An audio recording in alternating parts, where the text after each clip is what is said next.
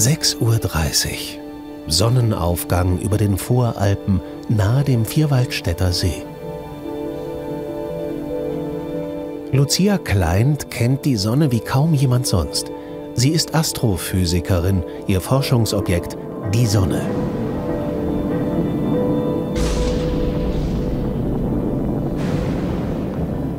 Der Morgen für sie eine Gelegenheit, die Sonne zu genießen.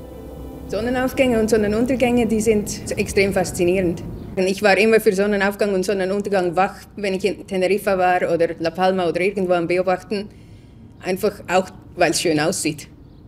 Nicht unbedingt, weil ich denke, jetzt müssen wir beginnen zu messen, sondern einfach nur, um das Schöne anzuschauen und all die Farben am Himmel.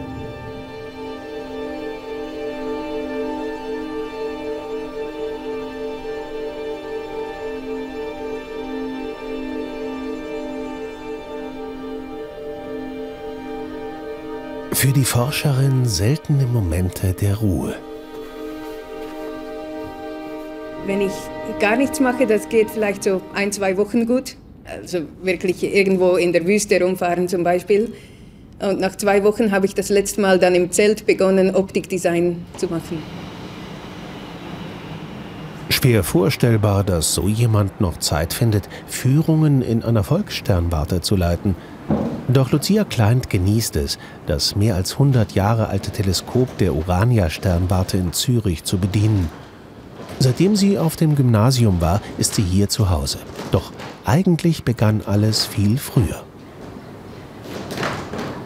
Die Wurzeln sind schwierig zu sagen. Ich habe schon als Kind mich immer für Astronomie interessiert und war auch mit einem kleinen Fernrohr auf dem Balkon und habe dort zum Beispiel die Ringe des Saturns angeschaut oder die Monde des Jupiters oder auch unseren Mond mit seinen Gebirgen und Tälern.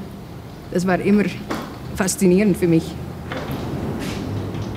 Diese Faszination hat Lucia Klein nicht losgelassen.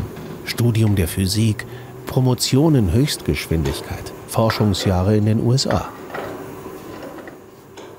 Heute mit 35 Jahren ist sie Professorin für Astrophysik an der Universität Genf. Die Sonne hat einen direkten Einfluss auf die Erde. Und es gibt immer noch sehr große Fragen von der Sonne, die man nicht weiß. Zum Beispiel, wir kennen Polarlichter auf der Erde. Und große Polarlichter, die werden von Sonnenausbrüchen verursacht. Und bis heute kann man nicht voraussagen, wann ist das nächste. Oder wann ist der nächste Sonnenausbruch. Bei einem Sonnenausbruch schleudert die Sonne Plasma und Strahlung Millionen Kilometer weit ins All. Erreicht die Plasmawolke die Erde, wird's problematisch. Nach einem Sonnenausbruch ist im Jahr 89 der halb, halb Kanada ausgefallen, Strom in Kanada. Und 2003 hat das Stromnetz von Schweden Probleme gehabt, auch wieder nach einem Sonnenausbruch. Die Sonne hat einen direkten Einfluss. Früher, als es noch Telegrafen gab, da haben die Leute Stromschläge gekriegt nach einem Sonnenausbruch. Um die Ursachen für Sonnenausbrüche zu erforschen, braucht es die besten Sonnenteleskope der Welt. Eins davon das Gregor auf Teneriffa. Lucia Kleint hat das deutsche Teleskop zwei Jahre lang geleitet. In dieser Zeit haben sie und ihr Team die Optik, Mechanik und Elektronik komplett neu gestaltet. Es war ein sehr interessanter Job. Es war ein eher Management- und technischer Job, aber es hat Spaß gemacht, auch Mechanik und Elektronik und Optik zu lernen. Und ich würde sagen, wir haben sehr viel erreicht. Wir haben jetzt die schärfsten Bilder der Sonne von Europa aus aufnehmen können. So konnten sie Details der Sonne von nur 50 Kilometer Größe beobachten. Das ist so, als würde eine Stecknadel auf einem Fußballfeld aus einem Kilometer Entfernung erkannt werden. Ich habe immer sehr gern selber den Schraubenzieher genommen, um etwas zu verstellen. Wir haben die ganze Optik umgebaut und im Prinzip war das wirklich jeden Spiegel einzeln ausrichten.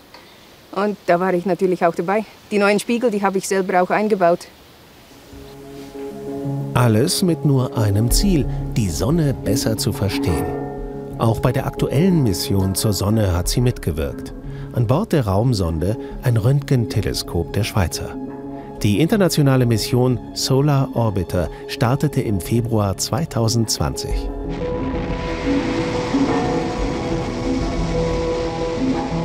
Neben der Ursache für die Sonnenstürme wollen die Forschenden noch ein anderes Sonnenphänomen verstehen. An der Oberfläche der Sonne herrscht eine Temperatur von rund 5600 Grad. Entfernt man sich von der Sonne, so steigen die Temperaturen unvorstellbar an. Mehrere Millionen Grad sind es in der äußersten Sphäre.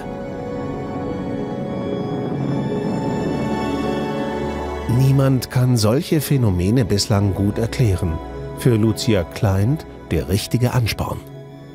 Man darf nicht einfach aufgeben. Selbst wenn einem die Leute sagen, na, das wird sowieso nie klappen. Man muss einfach den Durchhaltewillen haben, das durchzuziehen.